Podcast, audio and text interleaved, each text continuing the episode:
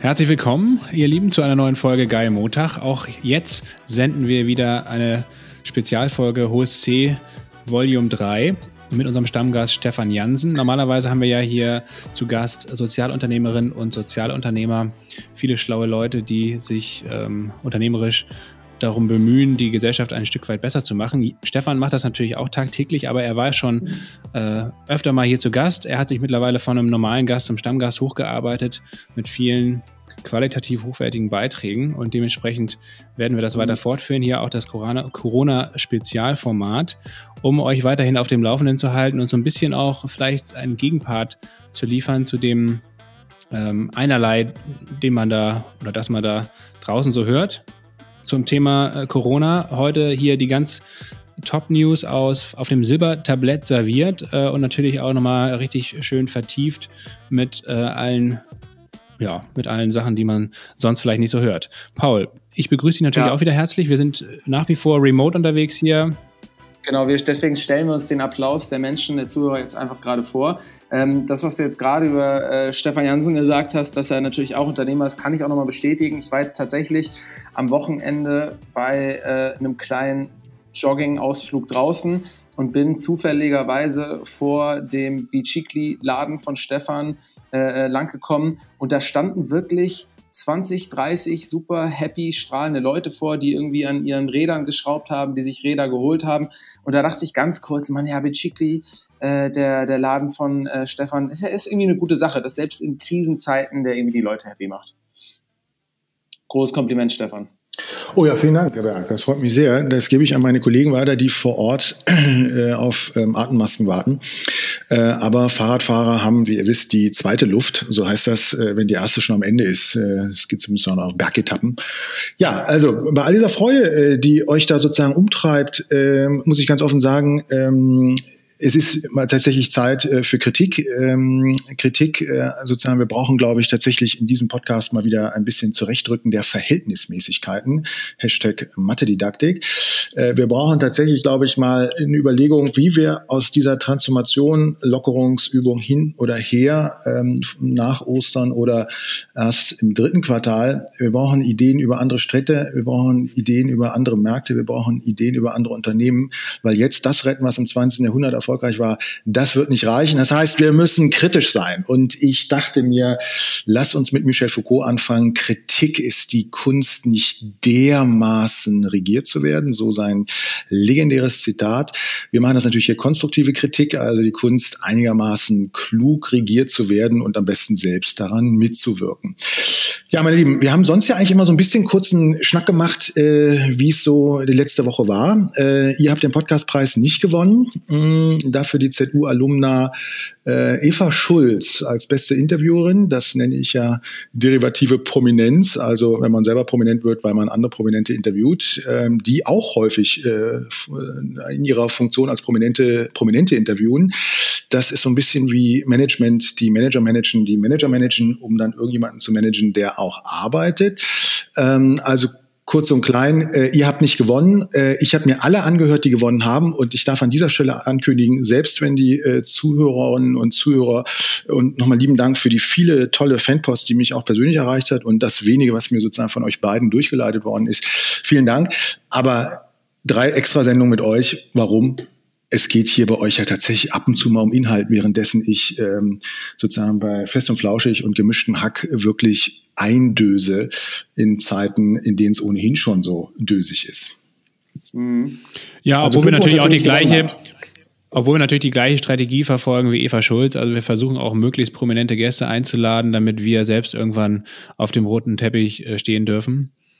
Aber Lasse, bisher hat es leider nicht so geklappt. Doch, du hast mir doch erzählt, dass du letztens äh, in einem Café gesessen hast. Äh, wir wissen, du bist immer so, wir wissen meistens immer so, bevor Chris, äh, ne, also wir haben ja immer sozusagen diese Zeitzonen, hm, bevor Christus geboren wurde und danach, das ist ja immer BC. Und äh, das kann man ja jetzt ja bevor Corona auch BC sagen. Also BC bist du doch mal äh, in einem äh, Berliner Restaurant, äh, äh, Café darauf angesprochen, bist du nicht der Lasse von Geil Montag? Das stimmt, ja, ja. Also so ein bisschen geht schon los. Äh, das war auch sogar das zweite Mal, dass ich erkannt wurde. Das erste Mal wurde ich in einem Burger King Restaurant am Braunschweiger Hauptbahnhof erkannt, wo ich gerade ein Burger King und Braunschweig. Das ist eine Kombination, ja. man sehr ungerne zusammen, finde Das muss man eigentlich wirklich erklären, ja. Aber ich habe da äh, ganz gemütlich gesessen, auf meinen Zug gewartet und den äh, veganen Whopper gegessen, den es mittlerweile leider irgendwie nicht mehr gibt. Anscheinend war ich der Einzige, der das gekauft hat. War aber trotzdem sehr lecker. Und dann ähm, wurde ich plötzlich von Lukas angesprochen. Und Lukas ist begeisterter Geil Montag-Hörer, macht gerade ein duales Studium bei VW und äh, ja und hat jetzt auch sogar noch ein handsigniertes Buch von mir ähm, verlost bekommen. Also viele Grüße nach Braunschweig. Ihr werdet doch prominent, ihr beiden. Ich, also ich sehe das genauso. Ja, ja. Äh, es tut mir leid, dass ihr mit mir zusammenarbeiten müsst, aber ich denke, die wirklichen Sozialunternehmer und Sozialunternehmerinnen, die ihr dort bei euch äh, jede Woche interviewt, die machen das mehr als wett. Also ich kann nur noch mal sagen, Kompliment als sozusagen Maximalkritiker äh, sozusagen des Zeitvertreibs und ich glaube, das Wort sagt alles elend aus, was es sozusagen auch bei seiner Erfindung ähm, ausdrücken sollte. Da macht ihr beide schon irgendwie einen guten Job. Also ich wollte nur sagen, weil wir das letzte Mal den, den Podcast aufgenommen haben, währenddessen der Podcast lief, wo der Podcastpreis ausgezeichnet worden ist. Das war mir nur noch mal ganz lieb. So, wie war letzte Woche? Ja, ich muss äh, meine Aussage von äh, letzter Woche noch mal ein bisschen äh, revidieren bzw. updaten. Letzte Woche hatte ich ja noch gesagt, dass ich so ähm, äh, auch gerührt bin äh, und, und äh, mich total wunder, wie gelassen bei Good Jobs alle Leute sind und wie konstruktiv wir mit dieser Ausnahmesituation umgehen. Mittlerweile merkt man so ab und zu an den ein oder anderen Stellen, ähm, dass äh, die Krise dann auch schon auch nochmal unter die Haut geht und man vielleicht bei einer oder anderen Detailfrage ein bisschen erschrockener, aufgeregter, verwirrter reagiert.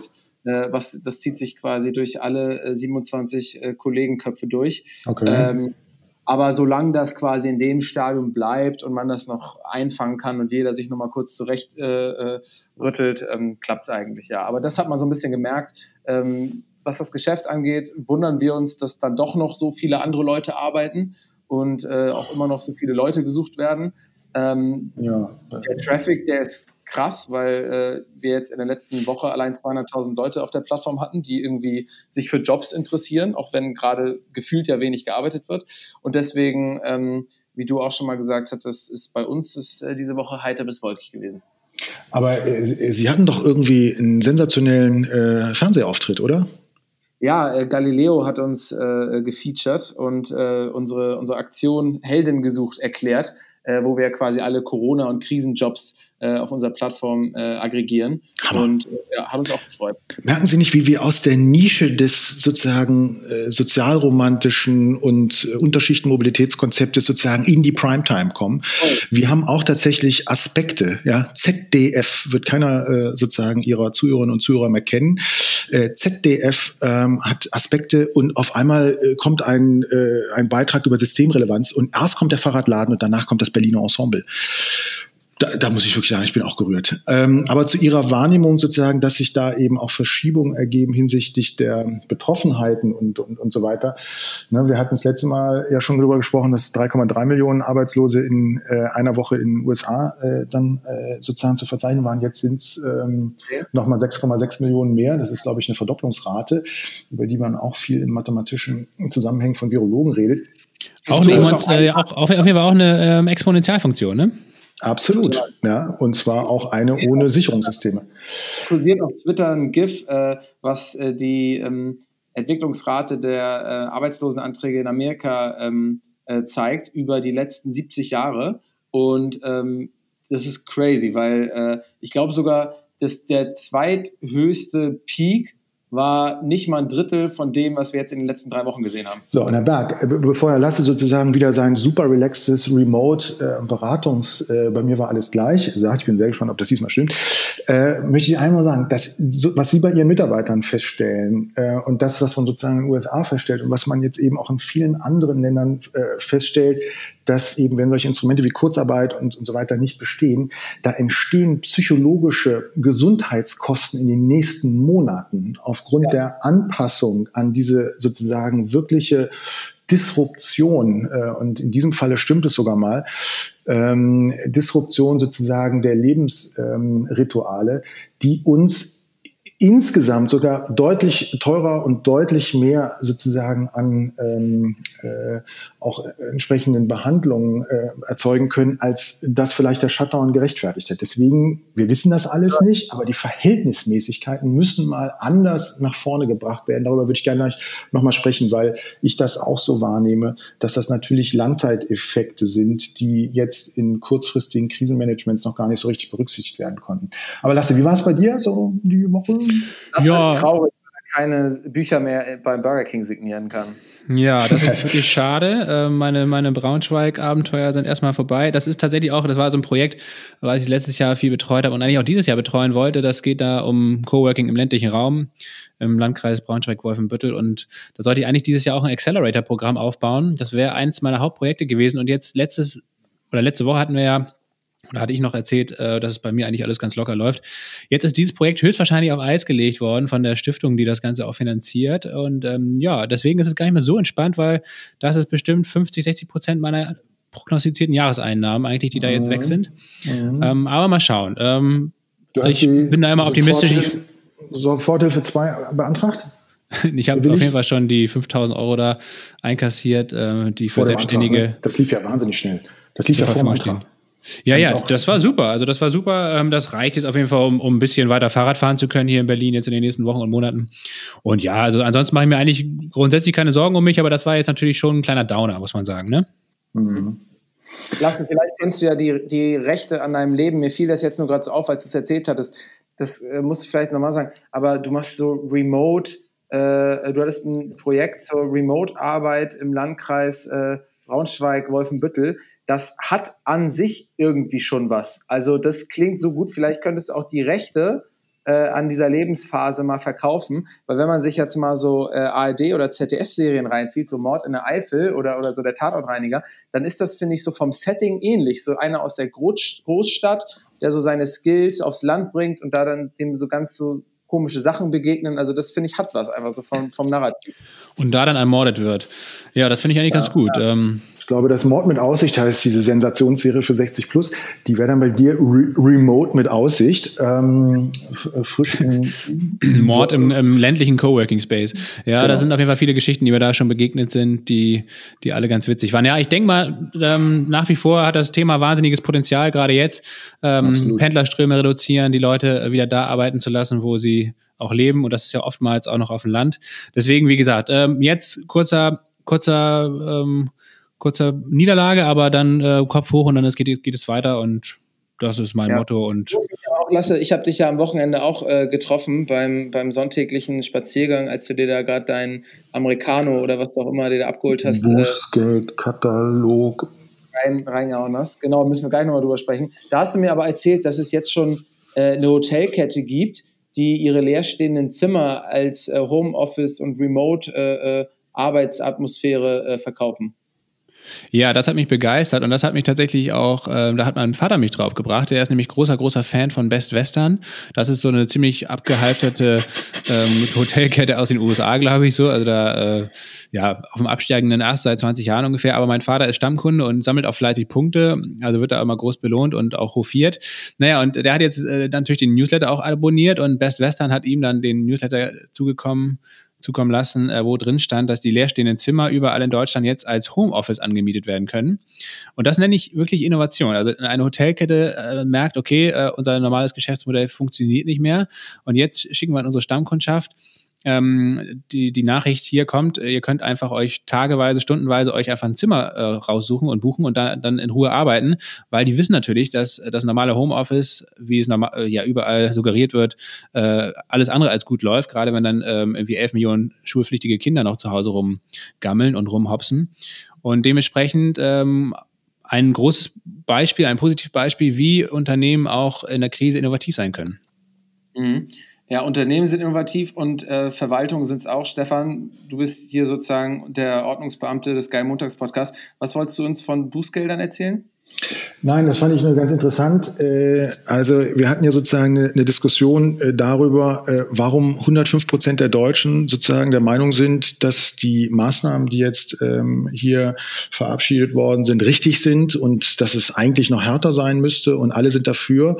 Und daraufhin hat ja Berlin einen Bußgeldkatalog für Straftaten verabschiedet, die gar keine sind. Ähm, und das wurde dann so nach und nach leise wieder eingesammelt, dass man natürlich nicht als Polizist irgendwo äh, Personalausweise anfordern kann, wenn man äh, kurz zur Arbeit gefahren ist. Ähm, da, da fand ich es nur ganz interessant. Mir ist so aufgefallen, weil ich so jetzt auch mit meinen ganzen Freunden, die so mit ihren Kindern erleben, dass ähm, sozusagen Elternzeit 2.0 in der vierten und fünften Klasse auch nicht so cool ist, weil man zum ersten Mal erlebt, was äh, Lehrer alles so aushalten müssen an äh, sozusagen aufrichtigem Desinteresse an äh, Schulmaterial, dass so in Familien ja auch so Regeln, so richtig harte Regeln, ne? so, also wenn es gereizt ist, dann so, das war jetzt aber das letzte Mal und wenn du das noch einmal machst, dann gibt's Stubenarrest. Ach so, nee, aktuell nicht. Oder wenn du das noch einmal machst, dann darfst du nicht mehr Fernsehen gucken. Ah, das wäre auch schlecht, weil dann kann ich nicht konzentriert arbeiten.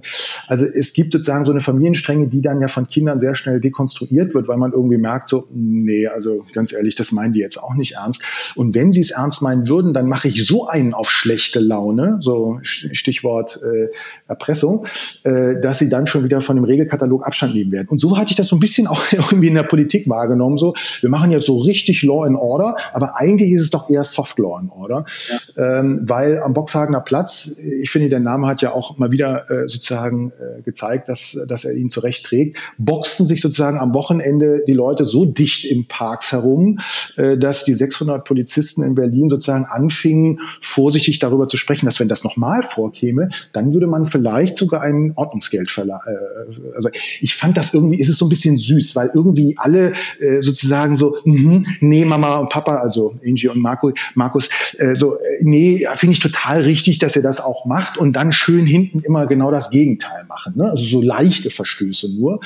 Und ich finde das schon interessant. Also in meiner Woche war übrigens mein Highlight, ich war gestern kurz in Schweden und äh, hatte sozusagen äh, die Anfahrt mir natürlich sparen können, was die Urlauber ja viel effizienter macht, wie sehr viele auch bei der Arbeit merken, dass sie auf einmal zwei Stunden mehr Zeit haben, weil sie gar nicht zur Arbeit gefahren sind und ähm, dafür aber weniger Podcast hören. Das ist natürlich der, der, das Problem für euch.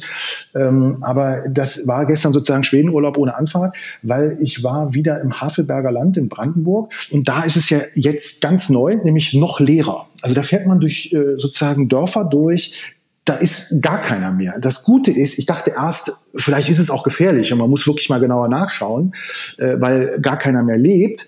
Ist aber nicht so, sondern es hängen ganz viele Ostereier an den Bäumen. Die sind vielfach noch, glaube ich, aus früheren Dekaden. Äh, aber finde ich total, also fand ich super, super schön.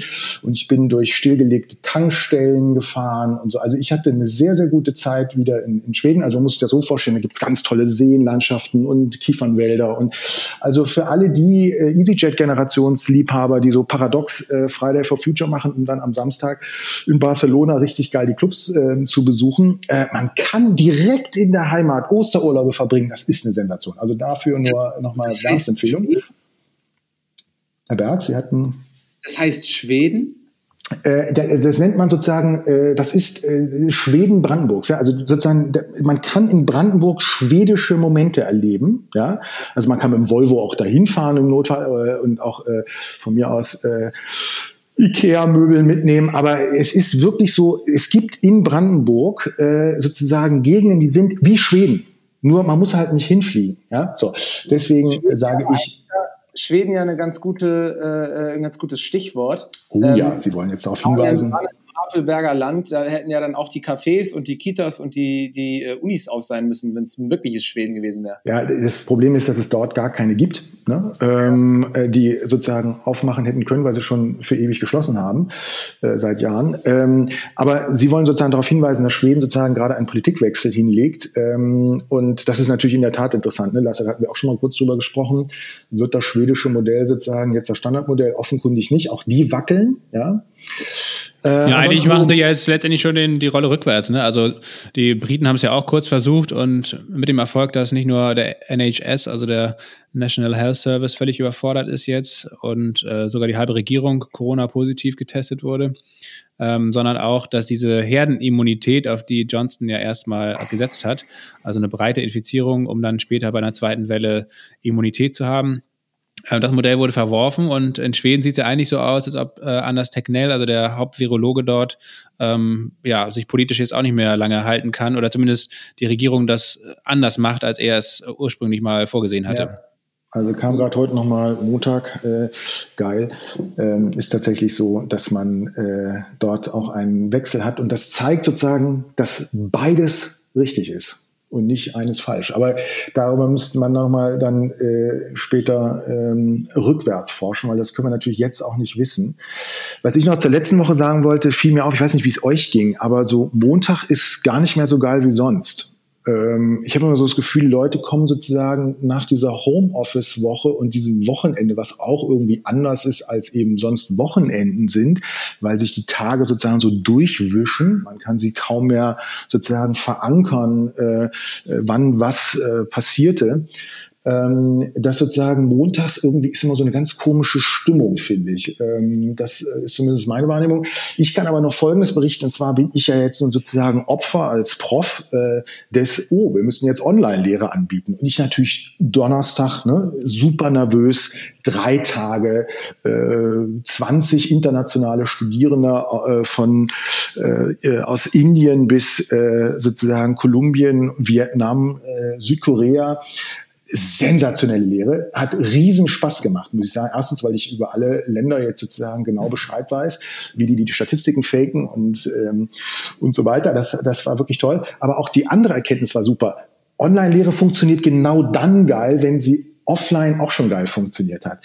Also die Studierenden mussten natürlich, Herr Berg, Sie kennen das noch von früher, äh, sozusagen die Nobelpreisträgertexte vorher lesen. Dann mussten sie sozusagen äh, tatsächlich Zähne geputzt, Fingernägel sauber, ähm, Videopräsentationen machen, Kritiken gegen die Nobelpreisträger, um dann sozusagen Praxisphänomene zu diskutieren und so weiter. Wir haben drei Tage ungelogen super konzentriert gearbeitet. Meine erste Lehrveranstaltung meines Lebens, an dem Punkt 14.30 Uhr nach der Mittagspause jeder eingeloggt war. Es gab keine Verspätung, konnte es ja auch nicht geben, weil er konnte ja nicht im Stau stehen. Ich muss wirklich sagen, es war sensationell. Allerdings muss ich dann am Samstagabend auch sagen, ich hatte echt tatsächlich leichte Kopfschmerzen, weil ich natürlich hier moderieren musste, äh, Präsentationen teilen, äh, Leute dran nehmen, die leisen Stars, die dann im Chat noch drin waren, auf mehrere Kanäle umsch also hammermäßig auch äh, anstrengend irgendwie auf eine gewisse Art und Weise. Aber toll. Also ich muss wirklich sagen, das hat gut funktioniert. Äh, daraufhin erzählt mir die Studenten, dass sonst Online-Lehre so liefe, dass man die PowerPoint-Präsentation, die man im Raum gezeigt hätte, jetzt halt online zeigen würde. Nur dass man halt äh, jetzt als Dozent nicht mehr merken würde, wie langweilig das für die Teilnehmer ist und deswegen gar nicht mehr unterbricht. Also deswegen kann ich nur sagen, ähm, Online-Lehre wird ein Riesending. Aber macht es am besten so wie geile Offline-Lehre. Interaktiv, lasst die Leute selber denken äh, und vor allem immer wichtig Nobelpreisträger kritisieren. Das so, ist das aber beim, letzte Woche. Das ist aber beim äh, Arbeiten nicht anders. Also äh, Remote-Arbeit funktioniert auch dann besonders gut, wenn das Unternehmen eben auch offline gut aufgestellt ist oder die Teams auch offline bisher sehr gut zusammengearbeitet haben ja. und harmoniert haben. Und wenn man das dann eben mit technischen Tools und Methoden äh, ins Dezentrale überträgt, dann läuft das sehr, sehr erfolgreich, während äh, Unternehmen, die auch vorher schon scheiße gearbeitet haben und wo die Stimmung einfach Mist war, da wird es dann natürlich eine komplette Katastrophe. Ja, aber bei, also bei, ich glaube dir das, und das sagen auch alle Videokonferenzforschung und so weiter, dass Videokonferenzen besonders dann gut funktionieren, wenn man äh, offline auch eine gute Meetingpräsenz äh, äh, Präsenz hat. Bei mir hatte ich nur folgende Problematik. Ich kannte keinen von den Studenten bisher vorher und die Studenten kannten sich untereinander auch nicht, weil die haben angefangen genau zu dem Zeitpunkt, wo es äh, sozusagen äh, online ging. Das heißt, ich habe sozusagen tatsächlich in verschiedenste weltweite ähm, sozusagen äh, Wohnzimmer reingestreamt äh, und wir mussten erstmal tatsächlich eine Virtual Team Building Maßnahme machen. Die führte dazu, dass ich über Chronobiologie, äh, Selbstführungsinstrumente und äh, Reenergetisierungspraktiken und so weiter wirklich jeden einmal vorkommen ließ. Das war sensationell. Es hat so Spaß gemacht. Es hat leider die Lehrveranstaltung um drei Stunden verlängert. Aber es haben hinterher alle gesagt, warum hören wir so früh auf? Also es ist ungefähr so wie geil Montag. So nach vier Stunden Podcast. Wieso ist der schon zu Ende? Sag mal, wollen wir mal anfangen? Wir haben ja nur geplaudert bisher. Genau, wir fangen jetzt an Und ähm, ich äh, wollte jetzt mal hier den, den, den Spannungsbogen aufziehen. Äh, wir haben ja gesagt, heute geht es ein bisschen um die wirtschaftliche Wiederauferstehung, die ja bis jetzt äh, pünktlich äh, an, an, kurz nach, nach Ostern datiert wurde. Ähm, der 19. Ähm, April ist ja bis jetzt hier irgendwie der Stichtag, von dem äh, viele Leute ausgehen, dass es ab da an wieder so richtig rund geht. Und ähm, um sich mal so ein bisschen Gedanken zu machen, wie es danach eigentlich aussehen kann, ähm, hat heute der äh, nachhaltige Unternehmerkollege äh, Waldemar von ähm, der äh, Einhornfabrik, ähm, von der Kondomfabrik, ähm, eine kleine Insta-Story gemacht, in der er gesagt hat, äh, ja, äh, die Bundesregierung hat einen Nachtragshaushalt äh, im Rahmen von 156 Milliarden Euro angemeldet. Das sind insgesamt äh, nochmal das Doppelte, also 350 Milliarden an Umfang von haushaltswirksamen Maßnahmen gegen Corona beziehungsweise die wirtschaftlichen Schäden von Corona. Und das ist fast zehnmal so viel wie die Maßnahmen, die wir 2008 bei der Finanzkrise hatten. Und Waldemar sagt, dass das doch jetzt eigentlich eine richtig geile Chance wäre, weil man dieses Geld, was einfach ein Riesenbatzen ist, jetzt so nutzen muss, dass man es nur noch in die nachhaltigen Technologien, nachhaltige Sektoren, nachhaltige Unternehmen steckt und quasi jetzt unseren äh, Green New Deal ein bisschen vorzieht.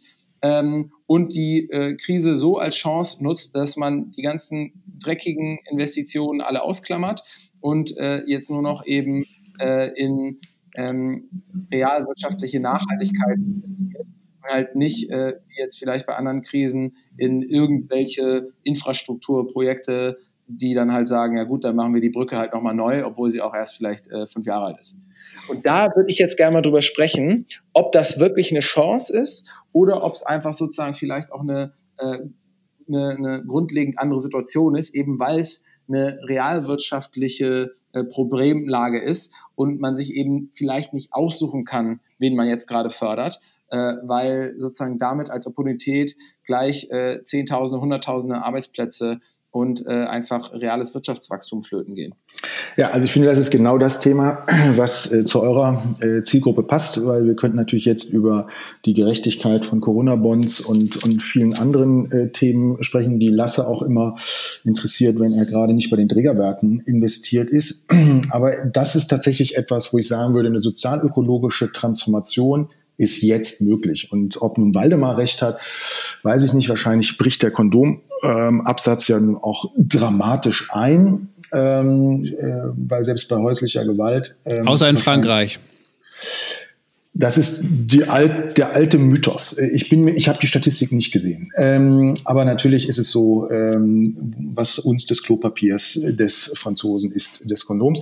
Aber so, lass uns mal sozusagen das Thema fokussieren, weil es ist in der Tat interessant. Das kommt aus verschiedensten Ecken. Äh, in der Regel eher so tatsächlich, wenn ich das mal offen sagen darf, so ein bisschen romantisch. Äh, das wäre doch jetzt toll und wir dürfen auch jetzt Friday for Futures nicht, verzicht, äh, nicht vergessen und äh, und so weiter.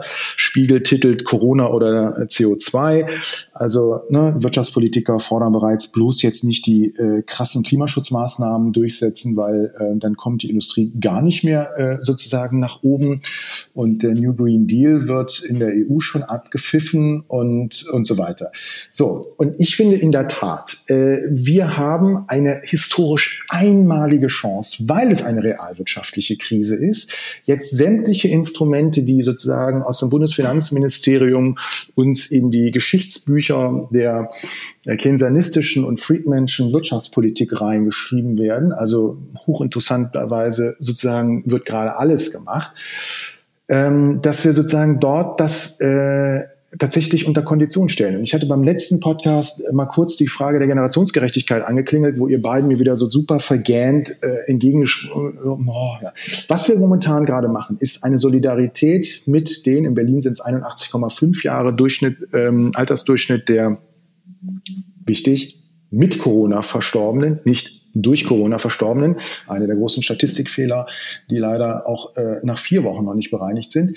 Äh, kurz und klein, es ist eine Solidarität mit den Alten ähm, und dieser Generationenvertrag, den wir als Rente kennen und äh, viele andere sozusagen Solidarsysteme, die auf intergenerationaler sozusagen Logik aufbauen, sind ja klasse.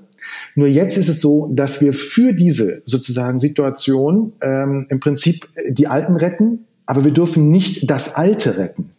Und das Alte retten heißt, wir dürfen nicht die Geschäftsmodelle des 20. Jahrhunderts sozusagen jetzt retten im Sinne von hier Kurzarbeit, da Steuerstundung, da Staatsbeteiligung, da was auch immer sozusagen jetzt aus der Bazooka äh, sozusagen rausgeballert wird, sondern wir müssen tatsächlich wegen der Generationsgerechtigkeit die Geschäftsmodelle des 21. Jahrhunderts in den bestehenden Strukturen anschieben. Der Pkw-Verkauf ähm, von Verbrennungsmotoren erstaunlicherweise eingebrochen. Was ist erstaunlicherweise gestiegen? Elektromobilität. Ist jetzt ein Sondereffekt, äh, weil jetzt auch die Prämien sozusagen gegriffen haben. Aber das kann ja jetzt nicht sein, dass die Automobillobby sozusagen schon wieder bei Angela Merkel jetzt sogar im Homeoffice äh, sich sozusagen videokonferenziert, um zu sagen, nee, also es wäre jetzt schon echt gut, wenn wir da mal ein bisschen eine Lockerungsübung machen könnten. Um Gottes Willen, auf gar keinen Fall. Ja, die Automobilindustrie muss, wenn sie jetzt schon gefördert wird, äh, muss sie sozusagen endlich mal äh, die letzte Meile ihrer Strategieentwicklung gehen.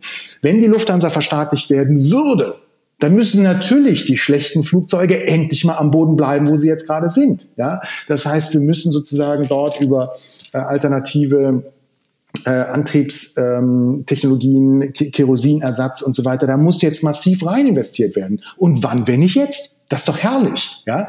Also kurzum, ich bin absolut dafür, dass wir sozusagen einen Social Climate Corona ähm, äh, Staatsfonds brauchen. Und ich sage an dieser Stelle, der Staatsfonds ist sozusagen einer für M&A-Forscher, also Mergers and Acquisitions-Forscher, immer sozusagen ganz interessanten Akteure, weil ihr wisst, Norwegen ja, der, reichste Staatsfonds ähm, der Welt, ähm, wenn man zumindest Europa nimmt, dann siehst du sozusagen, wie Norwegen die Dekarbonisierung äh, sozusagen in einer Art und Weise vorantreibt, obwohl Norwegen natürlich den Staatsgeld wie finanziert hat? Durch Öl. So, also das ist so ein bisschen wie die Rockefeller Foundation, über die wir, glaube ich, schon mal gesprochen hatten die sozusagen mit Öl ihr Geld gemacht hat, um es jetzt zu investieren über die Stiftung, die nicht äh, sozusagen mehr fossile Brennstoffe ähm, sozusagen fördert. Also kurzum, jetzt ist der Zeitpunkt. Wie geil ist das denn? Äh, Thesenpapier des Thinktanks Agora Energiewende, heute auch schon der Doppelbooster, ja, kann man auch nachrecherchieren. Es ist sozusagen die Idee, dass man die Corona-Krise sozusagen zur Wiederbelebung der Wirtschaft ähm, einsetzt, um den Green Deal und die Klimaneutralität 2050 zu erreichen.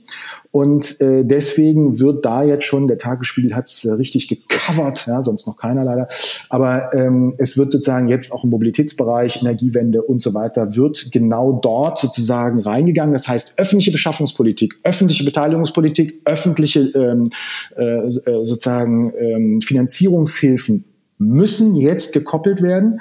Und interessanterweise ist auch am Deutschen Institut für Wirtschaft, Claudia Kempfert hat äh, gerade sehr schön, ich glaube sogar bis in die Tagesthemen gekommen, sozusagen ist die Leiterin der Abteilung Umweltverkehr, Energie sozusagen deutlich gemacht, wir müssen jetzt einfach aufhören, die Bazooka sozusagen ins 20. Jahrhundert zurückzuschießen, sondern wir müssen jetzt Zukunft machen. Also ich finde es ich find's hervorragend. Ich bin ganz, also ich bin ganz äh, energetisiert äh, von dieser sozusagen, von diesem Fenster, von dem man natürlich äh, man äh, noch vom letzten Jahr gar nicht hätte ausgehen können, dass der sich überhaupt ergeben kann.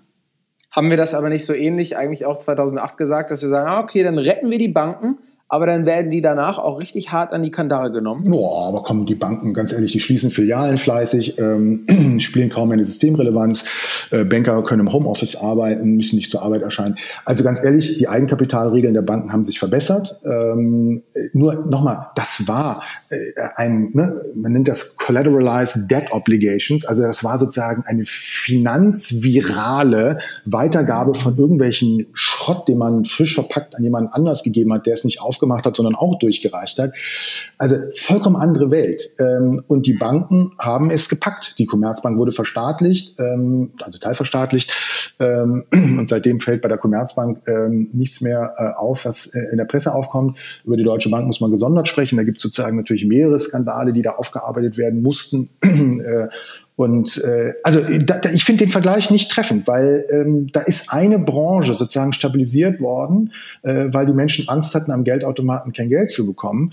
Ähm, hier ist es aber viel direkter. Also es, es geht sozusagen in die jeweiligen Industrien rein. Wenn man sich die Paper mal genau anguckt, und da ist jetzt so einiges auch im wissenschaftlichen Kontext unterwegs, wie man in der Bauindustrie, im Verkehrswesen, in den verschiedensten sozusagen Subbranchen dort Beiträge leisten kann und entsprechend äh, sozusagen die ganzen KfW-Mittel, 90 Prozent Haftungsbefreiung mag ja sein, aber stell dir mal vor, 100% Zukunftsorientierung. Wäre doch mal was Neues. Also ich bin da total begeistert, ähm, weil wir hatten noch nie so eine steuernde Wirkung äh, und es ist noch nicht Marxismus. Also es ist, ist noch nicht, es ist noch nicht China. Also wir sind noch nicht sozusagen im Sinne eines Staatskapitalismus unterwegs, sondern es geht ja wirklich nur um äh, eine sozusagen Krisenfinanzierung oder in bestimmten Unternehmen dann um eine Staatsbeteiligung und da sozusagen mal so ein bisschen Shareholder Activism zu machen als Staat. Boah, also ich äh, bin sozusagen zumindest ähm, äh, überzeugt, dass es sinnvoll wäre, darüber jetzt nachzudenken. Der Spiegel hat dann auch in seiner letzten Ausgabe gedacht, Mensch, das könnte doch ein Riesenthema sein, nachdem jetzt irgendwie Thunberg ähm, so leise geworden ist hat der Spiegel gedacht, vielleicht äh, müssen wir sozusagen selber nochmal was dazu machen. Und dann wurde eben tatsächlich eine Analyse, eine, eine Umfrage in Auftrag gegeben, wie sich denn die Deutschen dazu verhalten würden, wenn man solche Maßnahmen äh, entsprechend ähm, eben an Klimaschutzaktivitäten äh, koppelt, also Finanzmaßnahmen. Und dann kam also bei dem Meinungsforschungsinstitut, was ich jetzt nicht nennen möchte, raus, ähm, 35 Prozent der Befragten waren dafür, diese ähm, äh, sozusagen staatlichen Unterstützung Unterstützung äh, an den Klimaschutz zu koppeln.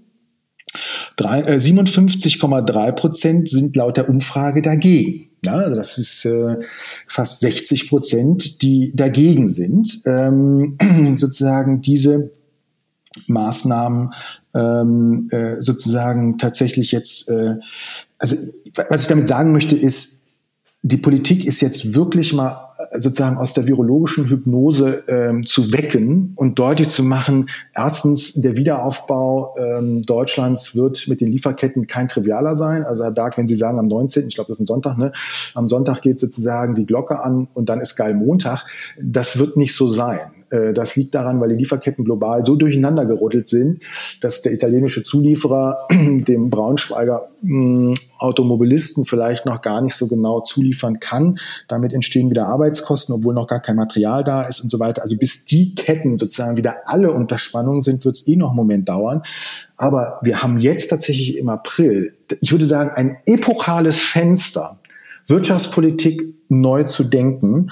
Und äh, die Umweltministerin äh, Schulze ist äh, sozusagen zaghaft jetzt in der Offensive ähm, und äh, äh, versucht sozusagen auch äh, jetzt ein bisschen eine klimaneutralere Wirtschaft nach Corona mit Corona-Mitteln sozusagen zu. Es ist, für mich ist es alles noch so ein bisschen zaghaft, aber wenn Waldemar sozusagen schon von Einhorn sagt, dass es losgeht, und wir wissen ja alle, Einhörner sind so und so vorbei, sondern unsere Währung sind Zebras. Also von daher ähm, würde ich da tatsächlich ähm, jetzt genau diese Zebra-Strategie äh, machen, nämlich äh, Schwarz und Weiß äh, gleichzeitig zusammendenken, Klimaneutralität und den wieder äh, sozusagen das Wiederanfahren der deutschen Wirtschaft.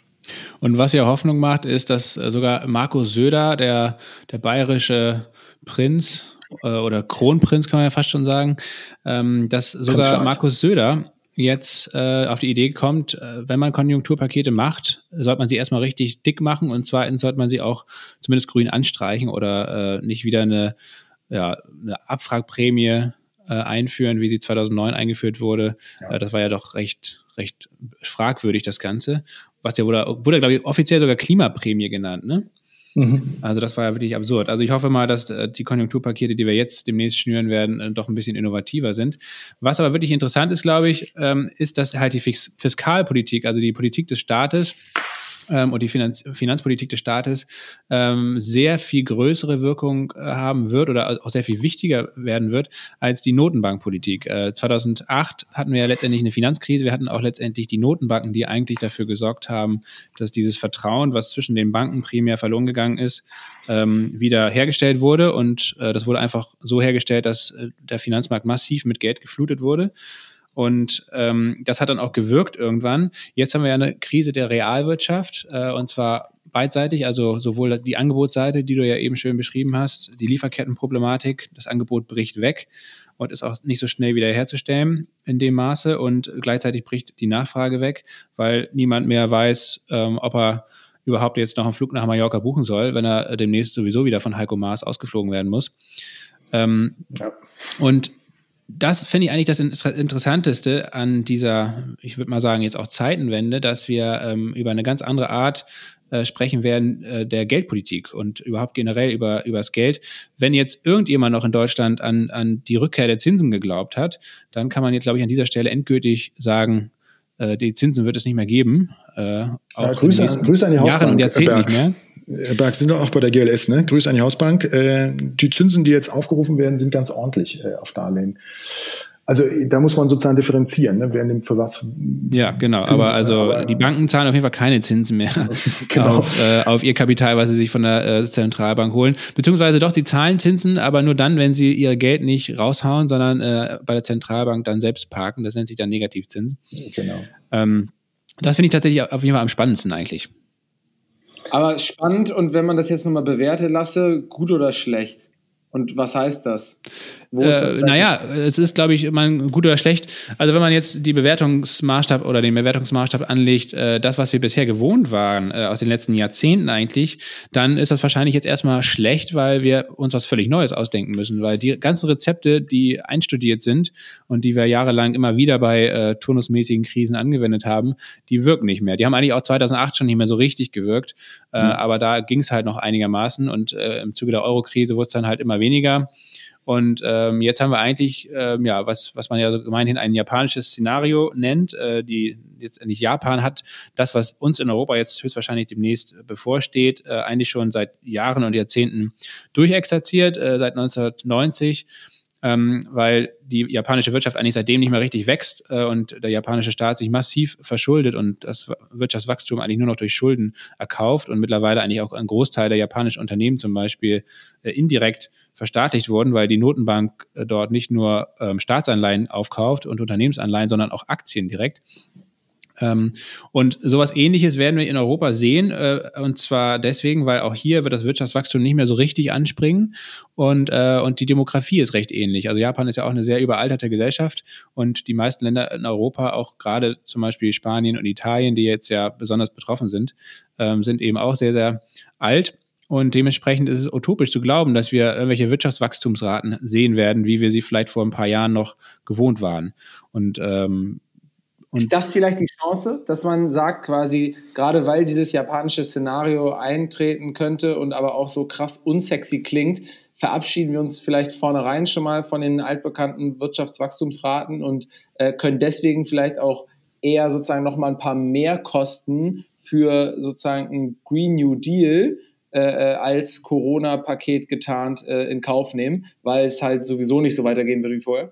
Ja, wir müssen auf jeden Fall einfach äh, in, ja, in, in Kauf nehmen, dass, dass diese Geldpolitik, wie wir sie bisher gewohnt waren, einfach nicht mehr funktioniert. Und wir müssen wahrscheinlich auch darüber reden, ähm, über, über generell über Schulden reden, ähm, ob, ähm, wenn sie für etwas Sinnvolleres aufgenommen werden, also für Investitionen in Infrastruktur, in ja natürlich auch Krankenhäuser, in Schulen, in äh, digitale Netze etc., dann sind Schulden passé eigentlich nichts Schlechtes. Und schon gar nicht, wenn äh, man eigentlich so solide aufgestellt ist wie der deutsche Staat aktuell und wenn ja, die Schuldenaufnahme mehr oder weniger de facto nichts mehr kostet. Ähm, deswegen, da müssen wir drüber reden und ähm, auch letztendlich, wenn man über Postwachstum redet, haben wir bisher meistens über äh, das Szenario geredet oder über die Mittel, ähm, das Wachstum irgendwie abzuschalten oder so, weil Wachstum ja irgendwie negativ behaftet ist. Das ist überhaupt nicht das Problem. Das Problem ist, dass das Wirtschaftswachstum von alleine aufhört. Weil aus, ja. aus dem System heraus äh, wird es kein Wirtschaftswachstum mehr geben. Und das haben auch viele Theoretiker, Keynes zum Beispiel und auch ähm, Jetzt fällt mir da eine wunderbare Typ aus dem 19. Jahrhundert nicht mehr ein. Naja, wird nachgeliefert. Äh, auf jeden Fall haben die das letztendlich vorhergesehen, auch Marx zum Beispiel das vorhergesehen, ähm, dass, dass, dass der Kapitalismus irgendwann von sich aus aufhört zu wachsen. Aus demografischen Gründen, aber auch letztendlich, weil äh, das System irgendwann zu, zu einem Ende kommt von, diesem, von dieser Dynamik. Und das Problem ist daran, dass wir bisher keine Mittel gefunden haben, äh, was passiert, wenn dieses Wachstum aufhört. Dann ist es nämlich sehr, sehr instabil, dieses System. Also dann crasht die Wirtschaft und auch die Gesellschaft und der Sozialstaat, alles, was da dranhängt, das Steuersystem, ist darauf aufgebaut, dass die Wirtschaft immer weiter wächst. Und jetzt werden wir Stück für Stück dazu gezwungen, in den nächsten Jahren, äh, eigentlich ein Wirtschaftssystem zu überlegen, was eben auch ohne Wachstum äh, stabil sein kann und sein wird. Natürlich hat es auch unter klimapolitischen Aspekten, glaube ich, absolut Sinn, weil äh, ein, eine, eine Wirtschaft, so wie sie jetzt konzipiert ist, kann einfach gar nicht endlos wachsen, weil die Senken, also die ökologischen Senken äh, für die Abgase zum Beispiel und für den ganzen äh, Mist, den wir damit produzieren, einfach nicht endlich, ähm, endlich aufnahmefähig sind. Und gibt es ein sexy Konzept für die Phase? Weil du hast jetzt quasi beschrieben, was nicht mehr möglich sein wird. Ja, es gibt viele, viele gute Konzepte. Auch da haben wir, glaube ich, jetzt zum Beispiel Nico Pech kann man natürlich immer wieder ähm, gut nennen. Ähm, es wird, glaube ich, darum gehen, dass wir einfach, ich glaube, das ist eher eine kulturelle Anstrengung. Natürlich wird es da auch um technische Innovation gehen. Aber, glaube ich, primär geht es eigentlich um eine kulturelle Anpassung, dass wir dieses höher, schneller, weiter aus den Köpfen und aus unserer Gesellschaft herausbekommen. Und ähm, dass wir irgendwie und das ist vielleicht jetzt wirklich in Corona-Zeiten eine ganz gute Übung, dass man einfach auch mal anerkennt und akzeptiert, äh, dass man eben vielleicht mal, ja, statt nach Schweden zu fliegen, äh, durch Brandenburg fährt mit dem Fahrrad. Ähm, und dass man viele, viele Dinge, die man tagtäglich kauft und konsumiert, überhaupt nicht braucht oder vielleicht auch äh, sich Sachen reparieren lassen und so weiter. Also das heißt, diese soziale und kulturelle Innovation, über die wir ja auch schon super oft gesprochen haben, hier auch im Podcast, auch mit Stefan, das ist letztendlich, das sind, glaube ich, die Lösungsansätze, die wir jetzt brauchen, weil nur so lässt sich eben eine Wirtschaft aufbauen auf Dauer, die eben nicht dieser Wachstumsdynamik verfallen ist. Siehst du das auch so, Stefan? Ja, also, wenn ihr euch auf postwachstum.de und sonstigen sozusagen Truppen um Nico Pech und zum Teil ja auch ähm, dem Wuppertal-Institut äh, und, und anderen sozusagen folgt, dann ist natürlich da momentan so ein bisschen äh, fester Stimmung. Ne? Das ist schon richtig. Ähm, dass äh, wir jetzt sozusagen Einbrüche bekommen und die äh, ökonomischen Debatten, die ja nach den virologischen Debatten auch mal eingesetzt haben, äh, dann sozusagen klassische Szenarien aufschreiben, die man hätte auch in den 20. im 20. Jahrhundert zeigen können. Gibt es ein V-Szenario, gibt es ein U-Szenario, gibt es ein L-Szenario und so weiter. Das sind alles sozusagen so, hm, ich sag mal, Resilienzmomente äh, einer Gesellschaft, die äh, immer hofft, so wie der Bambus auch, dass es nach der, sozusagen nach dem Schock in den gleichen Ausgangszustand wieder zurückspringt. Ne? Das ist ja häufig die äh, Verwechslung äh, von Resilienz äh, mit Entwicklung. Und ich bin da tatsächlich bei der Postwachstumsökonomie schon immer ein bisschen äh, sozusagen kritisch. Das ist so wie beim bedingungslosen Grundeinkommen. Man hat sozusagen so eine romantische Hoffnung, so ja, irgendwie spricht eine Menge dafür, aber irgendwie kann ich es nicht ganz rechnen. Weil die Frage ist natürlich genau, woher kommt nochmal die Tilgung? Also jetzt mal den Zins zur Seite gestellt, aber irgendwo muss das Ding ja auch getilgt werden. So, und ähm, ich habe ähm, tatsächlich ähm, sozusagen jetzt in dieser aktuellen Phase ähm, so eine Wahrnehmung einer freudschen Potenzverletzung, dass in einer Phase, in der wir jetzt sozusagen nach dem Zweiten Weltkrieg eigentlich eine super Rallye hingelegt haben und das irgendwie auch in den letzten Jahren, es gab mal so zum Einbrüche, da mal die Ölkrise übrigens viel vergleichbarer äh, als die Finanzmarktkrise es ist halt nur 1973, da können sich viele nicht dran erinnern, äh, nur noch die, die gerade auf Notfallstationsplätzen liegen. Aber die diese Krisen sind sozusagen, wenn man sie historisch sich anguckt, war es trotzdem irgendwie eine natürlich ähm, Postweltkriegs-Wachstumssituation, äh, wie wir sie so ähm, äh, eigentlich noch nie erlebt haben. So, und jetzt ist die Frage, ist das jetzt eine freudsche Verletzung, dass die Potenz unseres Kapitalismus jetzt irgendwie gerade mal so eine Eruptionsstörung hat? Ja? Oder das finde ich erstmal äh, sozusagen äh, psychologisch, marktpsychologisch, auch ähm, Wirtschaftspolitik beraterisch sozusagen interessant. Äh, warum müssen wir immer wieder aufs vorherige Ausgangsniveau zurückkommen? Ein wichtiger Effekt sind natürlich tatsächlich ähm, Arbeitsplätze und es ist irgendwie die Frage, wie der Gesamtwohlstand und die Wohlfahrt ähm, sozusagen sich weiterentwickelt. Und da gibt es natürlich berechtigte Zweifel, ähm, dass äh, sozusagen uns das jetzt mit der Digitalisierung, der algorithmisierbaren Ersetzbarkeit von Arbeit jetzt mit so einem externen Schock noch gelingt, wieder die Beschäftigung so äh, hochzuhalten, äh, wie wir sie eben in Deutschland hatten, anders als Spanien, äh, anders als Italien, die mit stärkeren Jugendarbeitslosigkeiten und dergleichen konfrontiert waren. Aber das ist natürlich für Deutschland sozusagen ein besonderer ähm, äh, Indikator des Erfolges. Und von daher kann natürlich Wachstum irgendwie momentan, sagen wir mal, in den traditionellen Kreisen nicht wirklich in Frage gestellt werden. Aber was ich jetzt mit diesen äh, sozusagen Social Climate Corona Bonds ähm, sozusagen äh, als Staatsfonds-Idee ähm, eher interessant finde, ist, sozusagen das Wachstum ähm, äh, sozusagen zu differenzieren nach verschiedenen Wachstumsarten. Und äh, wir haben eben tatsächlich viele Jahrzehnte der Forschung hinter uns, wie man Bruttoinlandsprodukte äh, gegen irgendwelche Glücksindizes oder sonstige Zufriedenheitsmaßstäbe ähm, äh, austauschen kann, auch aus der Glücksökonomie kommend, ähm, weil man sozusagen eben merkt, naja, diese Triple Bottom Line, wo wir sozusagen gemerkt haben, ach, man kann auch anders Erfolge bilanzieren als äh, im Shareholder Value. Das wird meines Erachtens schon jetzt nochmal so diskutiert werden, wo man gucken muss, ähm, ob das uns politisch auch in, in, in Deutschland gelingt oder ob dieser Rettungsimpuls sozusagen so stark ist und auch der Geschwindigkeitsimpuls der Rettung so stark ist, dass man sich gar nicht die Zeit nimmt, äh, darüber richtig zu sprechen. Also um das nochmal zusammenzufassen, ich habe noch keine klare Position äh, sozusagen, ob ähm, wir tatsächlich, ähm, wie auch vom Zukunftsinstitut äh, gerade äh, sozusagen rausgebracht über die äh, vier Zukunftsszenarien des Corona-Effektes, ob da sozusagen das äh, Postwachstumsszenario ähm, ähm, so dominant wird, da bin ich ähm, tatsächlich äh, nicht ganz so ähm, optimistisch wie die, die ja auch schon seit Jahrzehnten dafür arbeiten. Nichtsdestotrotz, wir können uns nach meiner Einschätzung in der jetzigen Situation als Gesamtgesellschaft nochmal eine Debatte darüber erlauben, was wir als sinnvolles Wachstum definieren. Und ähm, ich kann nur hoffen, dass diese sozusagen diese Rettungstunnel, ähm, ähm, in dem man natürlich logischerweise ist, das kennt jeder, der irgendjemand anderen retten möchte, dass das irgendwie ganz schnell gehen muss und dass alle Energie darauf konzentriert ist, das zu erhalten, was man hatte, dass wir sozusagen dort äh, jetzt wirklich uns die Zeit auch nehmen und diese gesellschaftlichen Debatten, die leider ja in den letzten vier Wochen nahezu eingebrochen sind und wo jetzt mühsam haben bestimmte Journalisten, bestimmte Philosophen, äh, bestimmte Public Intellectuals sozusagen das wieder versuchen, so vom Rand her sozusagen reinzuwerfen und sagen, wäre es nicht mal interessant, auch darüber nachzudenken, dass wir äh, möglicherweise eben Ostern tatsächlich als eine Wiederauferstehung ähm, sozusagen feiern und das Ei des Kolumbus finden, äh, wo wir jetzt eh nicht draußen suchen dürfen. Mhm.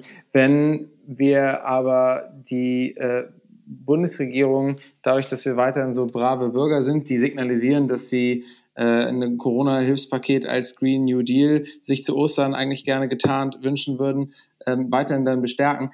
Würde es aber heißen, dass ja die Bundesregierung eigentlich noch mutiger sein muss, weil sie nicht nur vielleicht Firmen teilverstaatlicht rettet, sondern dann auch gleichermaßen auch noch sagt, ihr müsst dann aber auch zusätzlich noch in äh, neue Technologien investieren, grüne Strategien äh, aufgleisen, was ja kurzfristig gesehen einfach mal mehr kosten wird. Weil wenn man sagt, man lässt die alten Flugzeuge jetzt mal am Boden, äh, im Stichwort äh, oder, oder im, im, Fall von Lufthansa, und äh, investiert jetzt erstmal in alternative Kerosin-Ersatzmöglichkeiten, dann äh, macht das ja die ganze Sache kurzfristig nicht rentabler. Ja, ich glaube, man muss unterscheiden zwischen kurzfristigen und langfristigen Maßnahmen. Und es bedarf, glaube ich, schon auch einiger kurzfristiger Maßnahmen, um, um diesen Schock eben natürlich auch abzumildern und überhaupt noch Struktur äh, oder Substanz dazulassen, auf der man dann mit nachhaltigen Konzepten aufbauen kann. Ne? Also wenn man ähm, von der Lufthansa erwartet, sofort alle dreckigen Maschinen äh, am Boden zu lassen, dann werden wahrscheinlich danach nicht mehr viele Flugzeuge fliegen und bis Airbus welche niegelnagelneuen Flieger da, dahingestellt hat oder nachhaltiges Kerosin produziert wird, ähm, ist die Lufthansa pleite, auch wenn der Staat äh, investiert ist in der Zwischenzeit.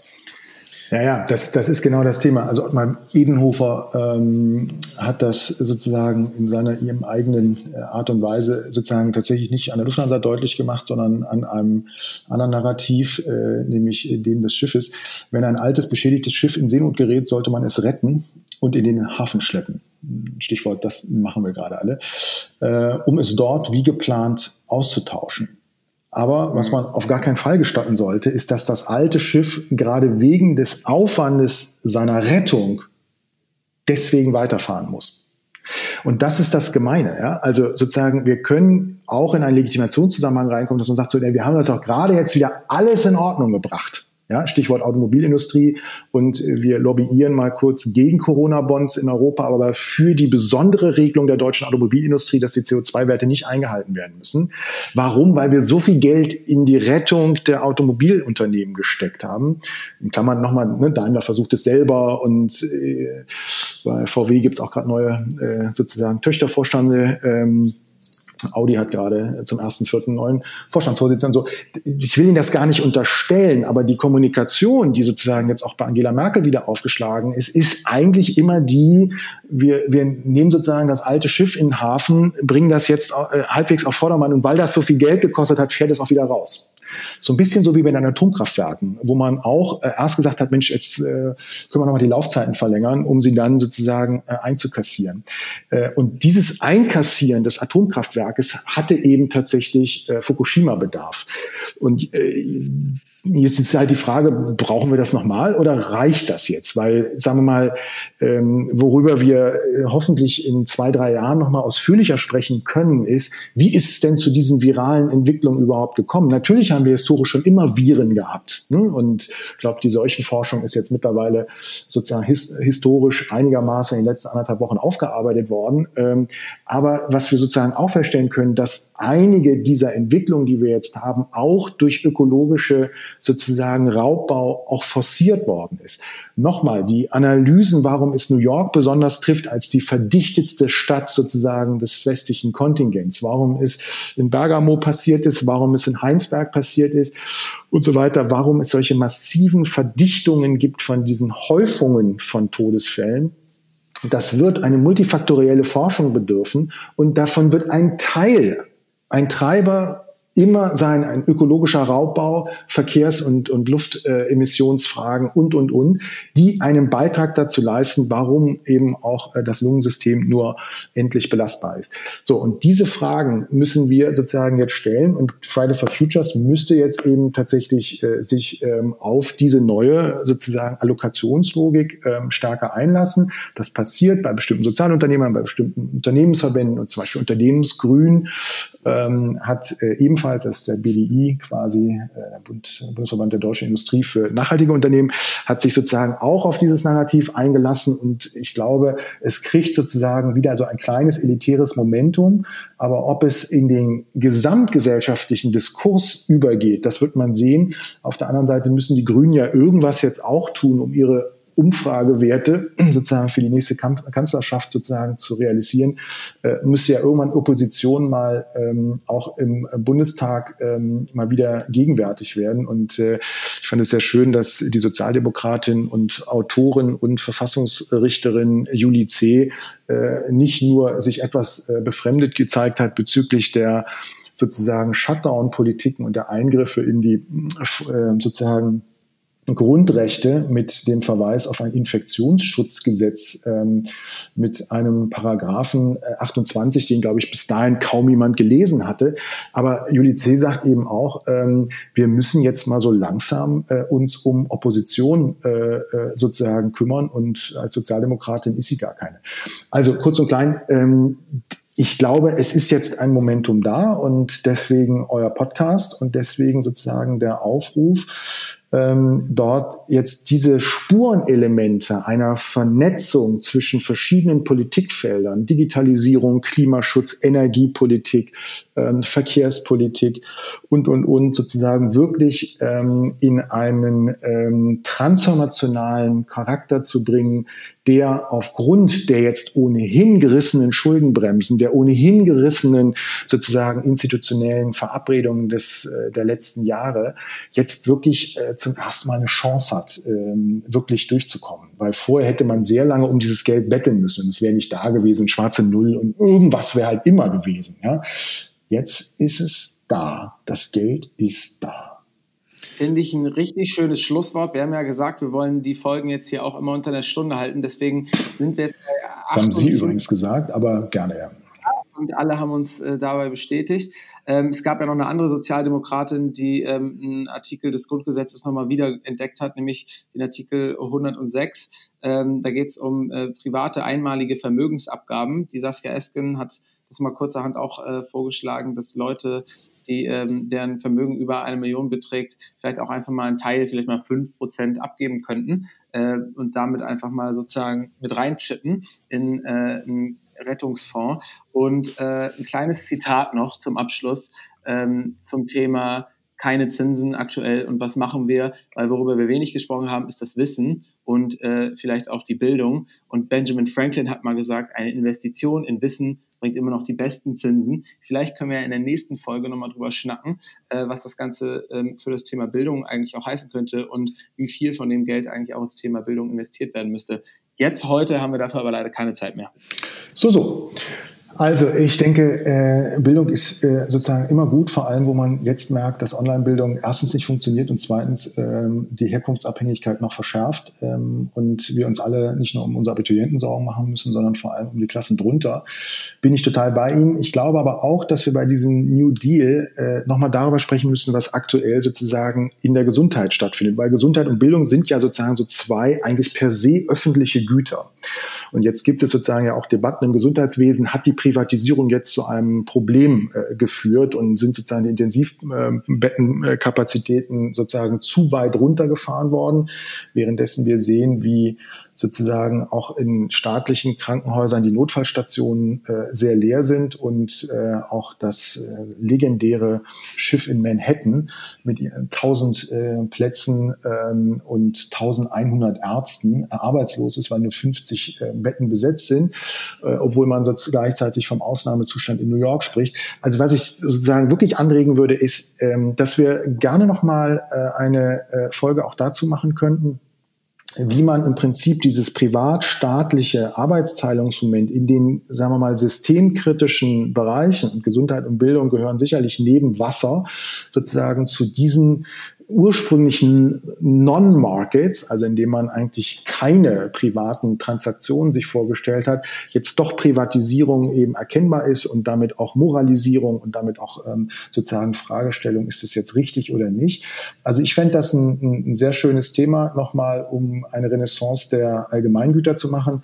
Und bei der Gelegenheit würde ich dann sehr gerne, so wie Alibaba auch, Jeff Bezos einfach kurz fragen, ob sein Purpose und Passion Gelaber, äh, was er jetzt in den letzten Wochen so von sich gibt als äh, der Rosinenbomber der Welt, ähm, ob er das sozusagen so ernst meint, dass er tatsächlich sein Unternehmen dann auch in eine neue äh, Eigentümerschaft überbringt, weil man muss tatsächlich dazu sagen, Amazon ist tatsächlich äh, auch systemrelevant geworden, hat sich deswegen allerdings auch von Bücherverkauf verabschiedet, weil es ja äh, nicht so renditenstark ist wie die anderen Produkte, die gerade so gut laufen.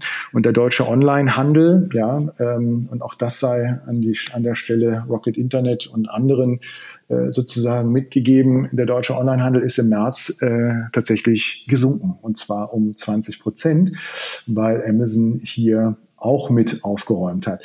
Also das sind so Themen, welche Online-Dienste sind eigentlich Gemeingüter nach dieser Krise geworden? Warum entwickelt die Bundesregierung selber eine App ähm, fürs Tracking ähm, der physischen äh, und nicht sozialen Distanzierung. Und ähm, das sind so alles Fragen, die finde ich kommen eben genau auch in dieser Debatte jetzt hoch, obwohl sie schon seit Jahrzehnten geschwelt haben. Und deswegen bin ich äh, sehr froh, dass wir tatsächlich nochmal zusammenkommen.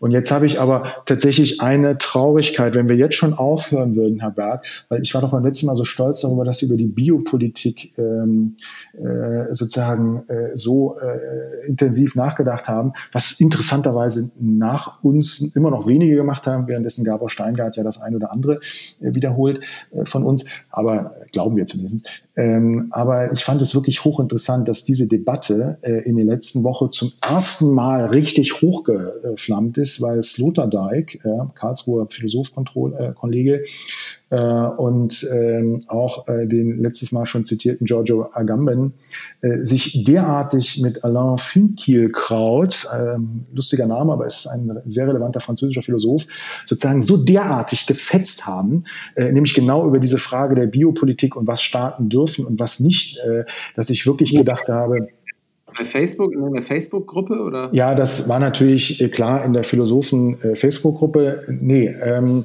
das ist bei diesen alten Herren ähm, über 50 nicht so angesagt, sondern das sind, äh, also Sloterdijk hat in Le Point äh, dem äh, wichtigen Nachrichtenmagazin äh, sozusagen veröffentlicht. Danach kam Agamben, der tatsächlich auch nicht auf Facebook kommuniziert hat, sondern in Qualitätszeitungen, äh, die Le Monde heißen.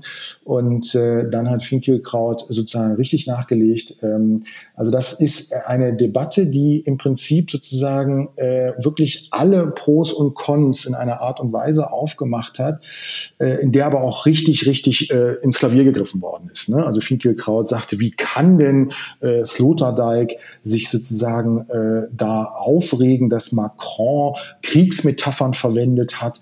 Ähm, und äh, das Sloterdijk sagt ja, die Pest hätte ja auch damals den Aufstieg Europas nicht verhindern und dieses tausendmal harmlosere Coronavirus wird auch den Aufstieg Chinas nicht stoppen. Dafür spricht meines Erachtens in der Tat relativ viel.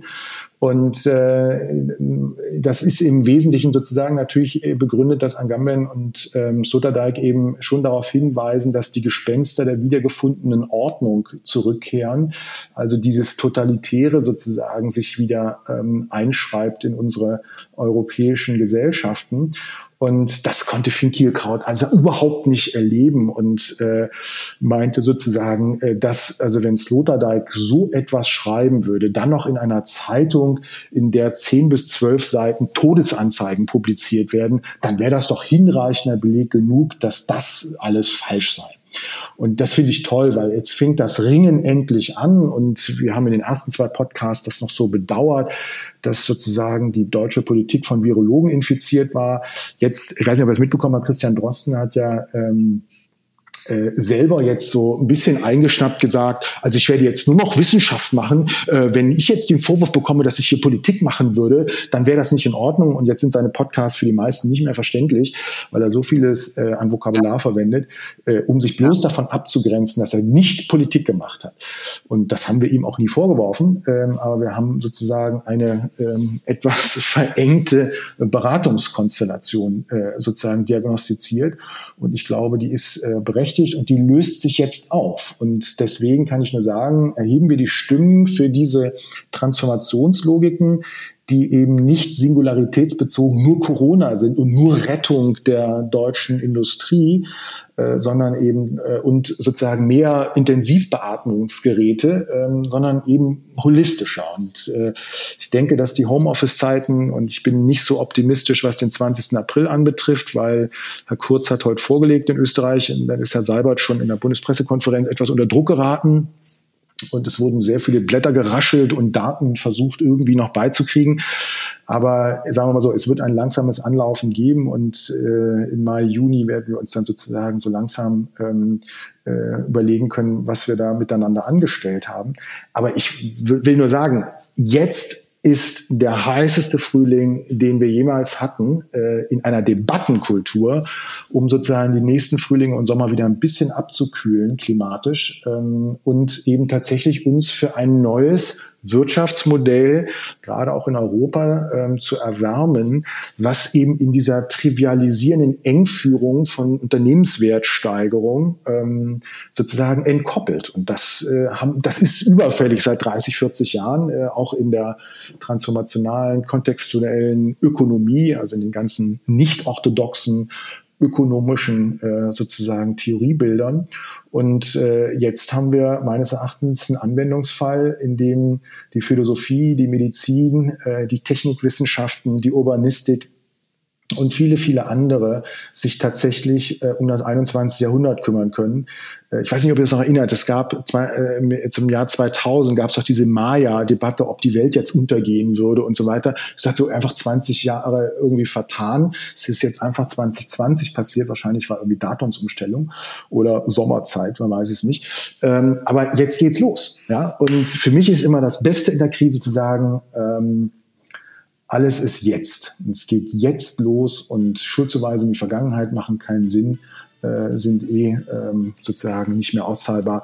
Aber nach vorne denken ist jetzt, glaube ich, kein schlechter Anlass. Und bei diesen Urlauben um Ostern rum im Harz, ja, äh, in Brandenburg und an diesen ganzen Orten, die man vor lauter Teneriffa, Mallorca und Bali gar nicht sehen konnte, glaube ich, kommt man auf kluge Gedanken. Und äh, von daher glaube ich, ähm, wir haben eine gute Zukunft vor uns. Und genau damit haben wir vor drei Podcasts angefangen. Wir halten also fest, die äh, Wiederauferstehung an Ostern wird, äh, ist ein bisschen verfrüht. Wir müssen wahrscheinlich noch bis Weihnachten warten. Bis dahin werden wir die ein oder andere Folge noch mit dir machen, Stefan, und die ganzen Themen, die du uns jetzt in den letzten zehn Minuten referiert hast, äh, noch mal ein bisschen aufschlüsseln. Ihr könnt sehr gerne Fragen stellen an uns äh, und auch viele Sachen einfach per Mail schicken, fanpost.geilmotor.de. Äh, wir werden das Ganze sortieren und dann vielleicht in der nächsten Woche aufgreifen, wenn wir die nächste Folge mit Stefan aufnehmen. Kleiner Fun-Fact zum Schluss. Ähm, Stefan, ich weiß nicht, ob es dir aufgefallen ist, du hast ja ein Lieblingswort. Ähm, sozusagen. sozusagen. Ich habe mal, genau, ich habe mal, hab mal auf jeden Fall hier eine kleine Strichliste geführt. Heute 154 Mal zum Einsatz gekommen. Ich glaube, wenn man das rausschneiden würde, dann hätten wir jetzt noch eine halbe Stunde Zeit zum Reden. Ich glaube auch. Aber ich wir werden trotzdem unter einer Stunde bleiben. Ja, es ist leider, Berg wird es mir nachsehen, es ist nicht sozusagen, sondern es ist so ZU sagen. Das war mein damaliger Marketing-Track, um sozusagen uns ganz schnell nach oben zu pushen. Ne? Aber äh, es ist tatsächlich ein äh, verbaler Defekt und ich bin so beeindruckt, dass sozusagen Zuhörerinnen und Zuhörer es überhaupt aushalten können.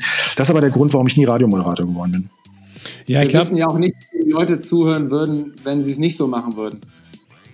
Ja, aber es nervt ja äh, tatsächlich, also ich höre selten meine eigenen Interviews, äh, aber es nervt ja sogar mich. Aber ich könnte beim nächsten Mal könnten wir vielleicht so ein, so ein Videopodcast machen, weil ich habe tatsächlich ein sozusagen T-Shirt, also ein Fan-T-Shirt, ja, ah. in dem das draufsteht. Aber natürlich, Herr Berg, wie Sie wissen, so und dann ein Querstrich und dann ZU und Querstrich sagen. Ich finde, ich finde, es nervt nicht. Ich finde, das gehört jetzt hier zur geilen Montag-Folklore. Absolut. Und auch, dass ich äh, random Sachen google, wie vorhin das Benjamin Franklin Zitat auf zitate.de. Und deswegen möchte ich jetzt auch oh, ein Zitat von Sloterdijk, den Sie jetzt gerade genannt haben. Und dazu dürfen Sie dann danach nichts mehr sagen. Das ist einfach, damit beenden wir es. Zeiten der chronischen Krise muten dem menschlichen Lebenswillen zu, permanente Ungewissheit als den nicht abänderbaren Hintergrund seiner Glücksbemühungen hinzunehmen. Dann schlägt die Stunde des Kynismus, er ist die Lebensphilosophie der Krise. Nur unter seinem Zeichen bleibt Glück im Ungewissen möglich. Und tschüss.